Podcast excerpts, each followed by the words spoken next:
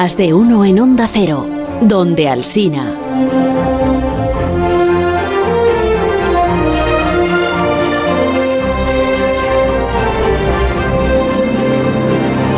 Alberto Aparici que nos acompaña en estos próximos minutos para hablar de sus cosas. Qué bien que pongas bien las vocales de mi nombre, no, no como con Santi. Pero tú luego dices a, a París y te lo dices, es decir, tú también juegas Ya, con ese rollo. Pero no con el apellido, no, juego con otras palabras Bueno, menos importantes bueno. que el nombre de una persona. Pero que no somos nosotros, es Santi, que es una persona envidiosa, sí, celosa del protagonismo Ma- de los demás. Y por- maledicente, sí. Exacto. Y que es muy de caricaturizar a los compañeros, desde la rivalidad que él siente. Que él profesa hacia todos de- Y ellos. de su mal perder también, es decir, sí. Ah, que estaba escuchando. se vaya a dar una vuelta y luego, y luego vuelve. Que estaba deseando que llegases porque yo sé que tú sigues muchísimo los Nobel. Hombre. Entonces, eh, a la una sale el Nobel de Literatura. ¿Quién se lo va a llevar, Alberto? Tú que estás al tanto. de- El de literatura, pues ahora de repente me dejas un poco. No fui capaz ni de acertar el de química. es verdad. Exacto. ¿Cómo voy a acertar el de de literatura? haciendo medicina te gustaría, el señor Pab. Eh, eh, sí, en mi opinión, Pavo es uno de los mejores dices científicos. pavo? No, se dice Peb. Es que lo estuve mirando y es muy difícil de decir bien. Sí, sí. Yo lo estuve mirando ayer con la torre, intentamos decirlo bien y yo creo que conseguimos Sí, fatal. destro- destrozar el apellido. Fatal, la torre tampoco. Bueno, es igual. Oh, porque fue la- hablando de rivalidades. Que me gustaría hablar bien de alguien esta mañana. pero Tiene bueno, mal día. En- no. para hablar bien de alguien, en mi opinión, Svante Pavo es uno de los científicos vivos más importantes de la actualidad. Yo creo que lo que ha hecho con el ADN antiguo es algo que ha revolucionado nuestro conocimiento del pasado. Pero hoy no he venido a hablar de ese, Hoy ¿no? de- hoy vendrás a hablar de la física, ¿no? Vengo a hablar Son de los física, efectivamente. Aunque tengo que decir que cuando escuché lo de Pavo, yo empecé a gritar en mi casa, ¡Toma! Como si hubieran metido gol. Me parece. Tu- tus vecinos Qué dirán. Por lo menos se le ocurre una vez al año conmigo. Pero bueno, sí, que, Sí, que, que esta es la semana grande de los, de los premios, de los Nobel, venga. es la semana De la grande de ciencia. los Nobel y a mí me ha gustado mucho el de medicina, pero me ha tocado especialmente en el corazoncito el de física, De física. lógicamente. Ese que nadie ha podido entender. Que lo vamos a entender hoy. Vale, Así que vale. alguien lo ha podido entender, espero. Vale. Pero hoy vamos a conseguir entender al menos un trocito de ese Nobel. No todo entero porque sería mucho. Empezando con esta música.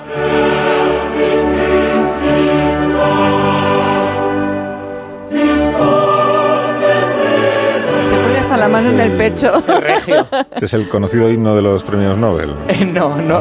No hay himno de los premios Nobel. Esto es el himno de Dinamarca. Ah, bueno, pues eso.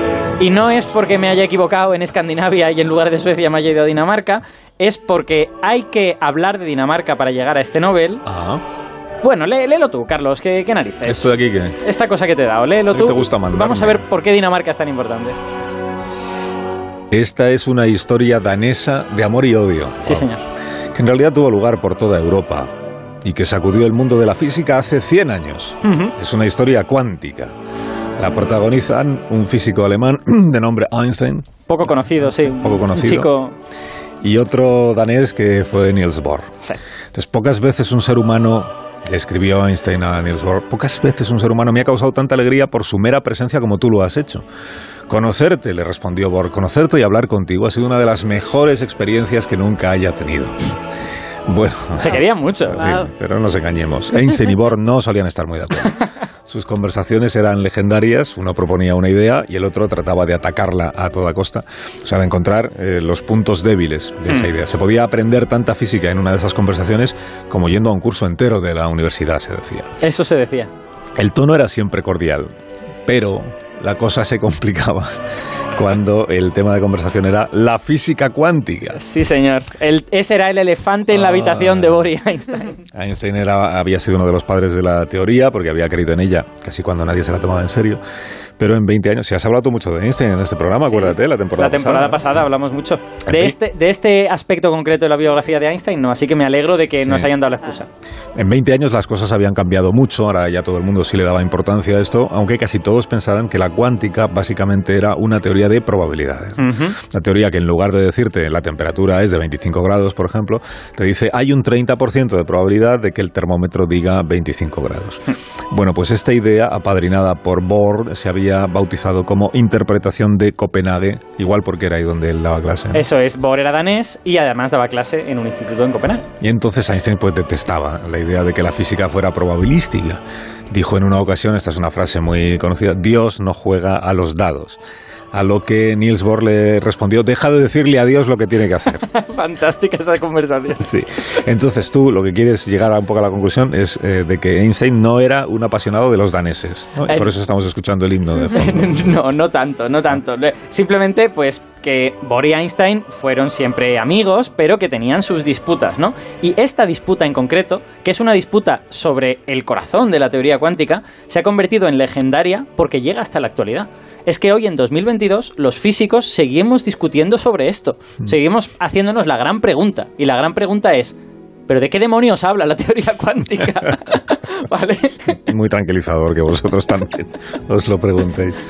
Pero lo que siempre contáis es que la cuántica habla de probabilidades, ¿no? Sí, Eso- exacto. Entonces, igual si nos mm, das un ejemplo eh, para que podamos mm, seguirlo mejor ¿no? y entenderlo. Vale, efectivamente. Yo creo, si los oyentes se quieren poner, la cosa es si la cuántica habla de lo que nosotros vemos de la realidad o si habla de la realidad misma. Entonces, voy a daros un ejemplo. Eh, Una de las cosas nuevas que aparecen en la teoría es que las partículas, como los electrones, los protones, todas estas cosas chiquitinas, en lugar de ser puntitos, son ondas. Esto a la gente que no sepa mucho de física igual no le dice mucho, pero esto lo que significa es que básicamente que son objetos grandes, que ocupan un espacio amplio. Y lo podemos entender muy fácil con una onda que sí conocemos bien, que es el sonido. Yo estoy ahora mismo hablando Sí. y el sonido que produzco es una onda. ¿Dónde diríais que está el sonido que estoy produciendo? ¿Dónde está? ¿Dónde está? ¿Dónde, dónde diríais que está? Hombre, ahora mismo en mis, en mis oídos porque tengo puestos los auriculares. Entonces, Pero, pero también en los de Begoña, tu ¿no? sonido... Claro. En Claro. todas partes. Claro. en el universo. No, bueno, to- en todo el universo no, pero está en muchos sitios de la habitación. No está como llenando toda Es esta habitación. Y a nadie le extraña. O sea, nadie dice, uy, qué raro, el sonido está Sí, en toda sí, la sí. habitación, ¿no? Le está llegando a Carlos, le está llegando a Begoña. Porque el sonido es una cosa grande que ocupa espacio. Vale, ¿Vale? está muy bien. O sea, te- te- esto lo hemos Vale. entendido. Sí. Vale. Sí, pero esto del sonido es física cuántica. No, esto no es física cuántica todavía. Es lo que nos permite llegar a ella. Bueno, pues en cuántica, los electrones, digamos, son también ondas, son como este sonido. Así que podemos tener un electrón que sea también grande. Puede, por ejemplo, imaginemos que el electrón tiene forma como de esfera. ¿Vale? Tiene una forma de, de esfera, de balón de fútbol, ¿vale? Que podríamos hasta coger con nuestras manos. Es una esfera grande que es un electrón. Bueno, pues Einstein, si le dijéramos esto, él nos diría, ok, me parece muy bien, todo esto que me estás contando está muy bien. Simplemente el electrón es grande. Pero ahora vamos a comprobar que lo es. Vamos a coger un aparato para medir electricidad y vamos a comprobar que hay electricidad en toda esa esfera.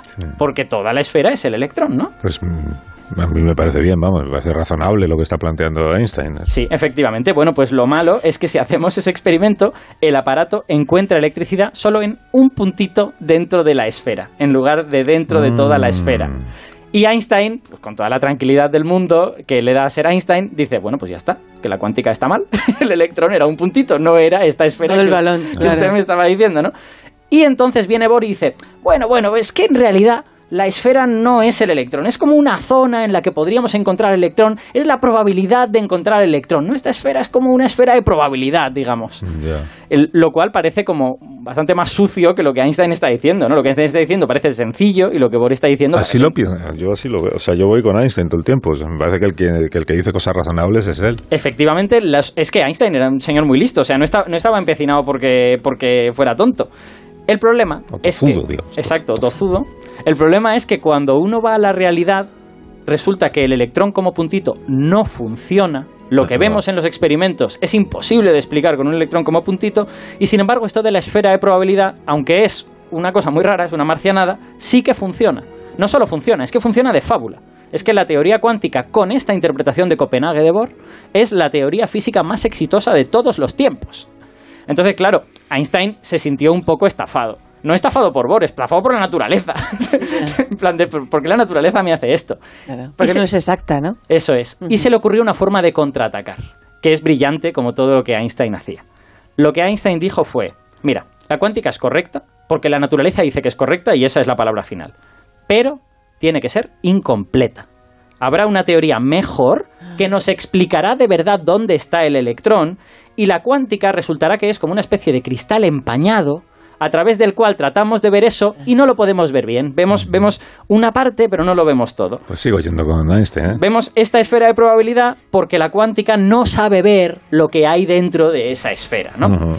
Bueno, esto que acabo de decir, que Einstein tampoco dijo exactamente con estas palabras, se llama teoría de variables ocultas. Es pensar que hay una física de verdad, entre comillas, que está debajo de la cuántica y que aún está por descubrir. ¿Hay gente que está estudiando esto?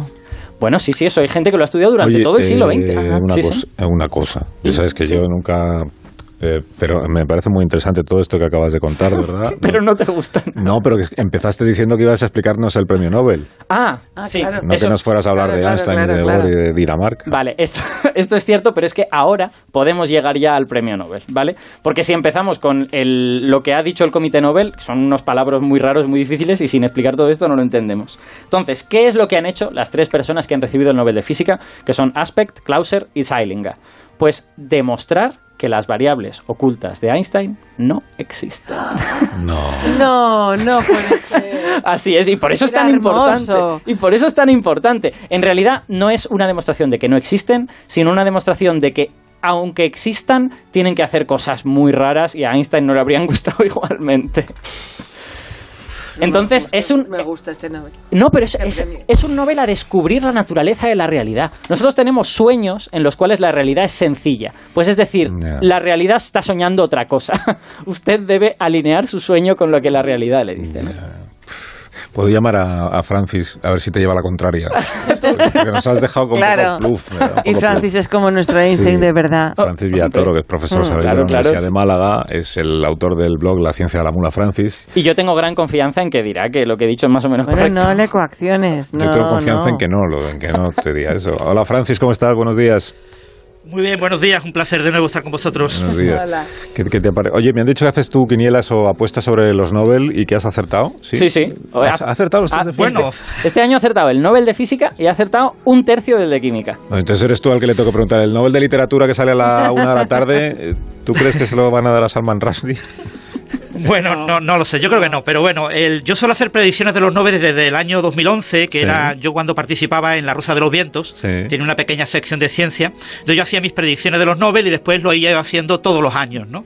Yo este año he predicho siete candidatos a los Nobel, a los tres Nobel de Ciencias, y he acertado cuatro, o sea que no está tan mal, este año no me ha ido tan mal. No, he bien. fallado fundamentalmente en el de Química porque se lo han concedido segundo Nobel a Charles Sí. y yo pensaba que era muy muy difícil que le dieran un segundo Claro, Nobel. claro. Por eso no me atreví, no, no, no Claro. tuve el arrojo suficiente para atreverme a, a conjeturarlo, pero era muy claro que Porque podía muy- acompañar es- perfectamente es- a Bertocci. Porque es muy inusual o muy, Sí. eh, muy, muy, a decir anómalo o infrecuente. Ahora, que este le den año- un segundo Nobel a alguien, ¿no? Este año ya hay cinco personas que tienen dos premios Nobel. Eh, y Sharpless es uno de ellos y tiene dos Nobel de Química. Y eso no había pasado nunca. Había una persona que tenía dos Nobel de Química, que es Frederick Sanger, pero no había ninguna categoría con dos personas con dos Nobel. Y ahora Química se convierte en la primera que tiene dos personas con dos premios Nobel en esa categoría. Ya. Oye, yendo a esto que estaba comentando Alberto, bueno, has escuchado lo que ha explicado a París y este es el momento, si tú quieres, por ejemplo, mm, rectificar todo lo que ha dicho él o una gran parte, pues es- este, es, el- este es el momento. Esto de que entonces, entonces no hay una, esto que planteaba Einstein de tiene que haber una teoría mejor que la cuántica que pueda explicar esto, entonces no existe esa mejor teoría, tenemos que resignarnos a eso. Bueno, esto es un debate que surgió alrededor de 1930 y un matemático llamado von Neumann hizo una demostración matemática que dentro de la física cuántica no podía existir una teoría de variables ocultas locales, como las que le gustaban a Einstein. Hmm. Pero un Locales, físico, déjame, eh, déjame, déjame, Francis, que explique esto. Locales significa que esas variables ocultas, esas cosas ocultas, no se mueven más rápido que la luz. ¿Vale? Que eso es importante para Einstein, porque claro, la teoría de la relatividad dice que las cosas no se han de mover más rápido que la luz. Ujú. Vale. Perdona, Sí, Francis. y John Bell, un físico eh, en 1962, se dio cuenta de que esto era imposible de demostrar matemáticamente. Que la única opción era, como ha comentado Alberto, preguntarle a la naturaleza, escuchar a la naturaleza con experimentos. Él ideó una formulación matemática, unas desigualdades matemáticas que cumplían todas las teorías clásicas. Es decir, las teorías de variables ocultas de Einstein tenían que cumplirlas, pero que no cumple la mecánica cuántica. La mecánica cuántica las incumple. Hmm. Entonces los galardonados con este premio Nobel han realizado este tipo de experimentos. Eh, Clauser en 1972, eh, Aspet. eh, uno de los problemas del experimento de Clauser era que no demostraba completamente la no localidad de la cuántica. Entonces había un resquicio, tenía que separar mucho los detectores. Eso es lo que hizo Aspet en 1982, que lo separó 13 metros y que hizo las medidas en 18 nanosegundos. La velocidad de la luz permite recorrer en 18 nanosegundos unos 5 metros. y esto eran más.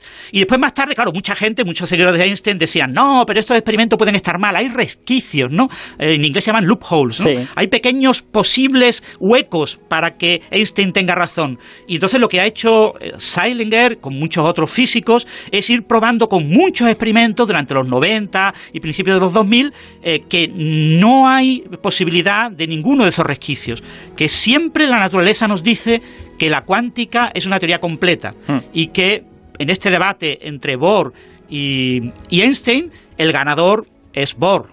Esto, el, el último experimento famoso, que se dice libre de resquicios, completamente de todos los resquicios, es del año 2015. Sí. Y eso ya colocó en la recta final, en la sombra roja, a estos tres en el, en el Nobel. Em, para, que, para que el público se imagine un poco por qué es tan importante esto en la no localidad, en- si la- la- una teoría de variables ocultas existiera, tú tendrías que contar con que la naturaleza puede estar transmitiendo información entre las diversas partes de tu experimento.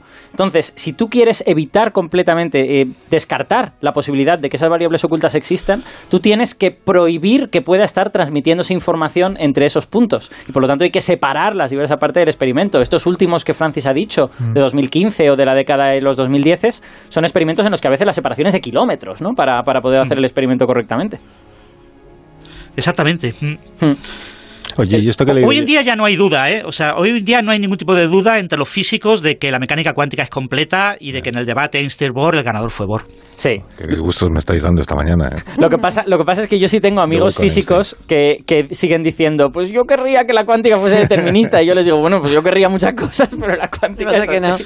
Claro. Que, que leí en alguna crónica que los tres premiados eh, dieron comienzo, esto es eh, uno de sus méritos, dieron Sí. comienzo a la era de la información cuántica.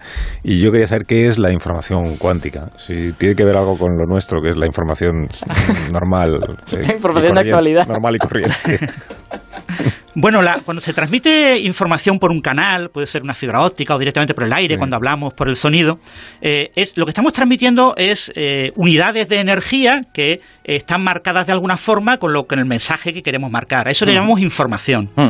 Entonces, la, la información clásica y la cuántica se diferencian en el modelo probabilístico que utilizamos, porque, por ejemplo, toda- todo mecanismo de transmisión de información tiene errores. Hmm. Esos pequeños ruidos que escuchamos en la radio son pequeños errores de los diferentes equipos electrónicos de nuestro equipo, de nuestros eh, altavoces o, o o con el equipo con el, que- con el que escuchemos la radio. Bien, pues esos, esos ruidos se describen de manera eh, probabilística y la teoría de probabilidades que podemos utilizar hay como dos opciones. Una es la clásica y otra es la cuántica. La información cuántica es la que usa el modelo probabilístico cuántico, que es un modelo en el que lo que se maneja, lo que propaga la información, se llaman amplitudes de probabilidad. Son unos números que hay que elevar al cuadrado y convertirlos en probabilidades. Ah. Estos números pueden ser, por ejemplo, negativos. Entonces la mecánica cuántica permite que el ruido haga cosas raras, porque tiene como, digámoslo así, probabilidades negativas. Ah. Y entonces eso hace que la información cuántica sea mucho más rica a la hora de procesar información. O sea, que la realidad Hoy en día es más real que la realidad. ¿Es más real? ¿En qué sentido que quieres decir eso? Es, es una pregunta muy- es una pregunta extremadamente Sí, filosófica. filosófico. Claro, ¿no? ¿Por qué? Porque, Más, bueno, verda- en- más verdadera. Bueno, es la realidad, digamos. La realidad cuántica es la realidad, en ese sentido. Ujú.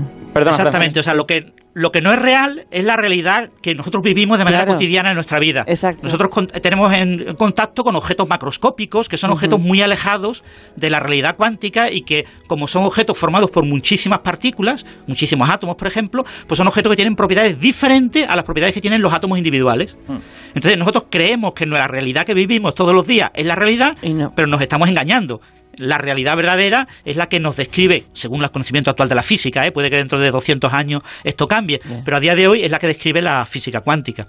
La información cuántica es muy útil porque es la que permite los ordenadores cuánticos, Sí. que permite la Internet cuántica, que permite el cifrado cuántico. Dentro de 30 años todos nuestros teléfonos móviles tendrán un pequeño chip cuántico que se comunicará con satélites y utilizaremos un cifrado extremadamente seguro para la información que transmitimos, por ejemplo, de las cuentas de nuestra tarjeta bancaria cuando compramos por Internet, eh, gracias a la, a la física cuántica y gracias al trabajo experimental de estos pioneros en la década de los 70. Lo que estos pioneros hicieron en su momento, hoy en día es algo completamente normal, Hmm. que se hace en todos los laboratorios de física del mundo y que además lo hacen hasta ingenieros. O sea, hay ingenieros que podríamos llamar ingenieros cuánticos. Ya no son ni físicos, son gente que desarrolla dispositivos que utilizan estas herramientas que en su momento eran de ciencia básica. Eso ha sonado un poco peyorativo hacia los ingenieros. hasta un ingeniero es capaz de hacerlo. Que Esto yo creo que es muy de físicos, el meternos con los Sí, ingenieros. sí. Un saludo a todos nuestros oyentes ingenieros. Sí, que- no apaguen la radio, por favor. Voy a dar el teléfono a Bueno, yo, ruidos, yo, si yo doy clases en inge- a ingenieros en la Universidad de Málaga. Bueno, yo quiero añadir una cosa a lo que ha dicho Sí. Francis, que es que todo este asunto de la información en realidad está muy relacionado con lo que estábamos hablando del debate entre Einstein y Bohr. Hoy en día, en el siglo XXI, interpretamos la teoría cuántica como una teoría no de los objetos, que es lo que Einstein querría. Einstein querría una teoría del electrón, sino como una teoría de la información que lleva el electrón. Entonces, ¿qué es la información? Bueno, pues la información en muchas cosas. Es la carga del electrón donde está, es cuánta energía lleva el electrón, es en qué punto del espacio está. La cuántica te habla de todo eso, de todas esas cosas que tú puedes extraer del electrón. Pero estamos virando un poco hacia pensar que quizá no te está hablando del electrón mismo.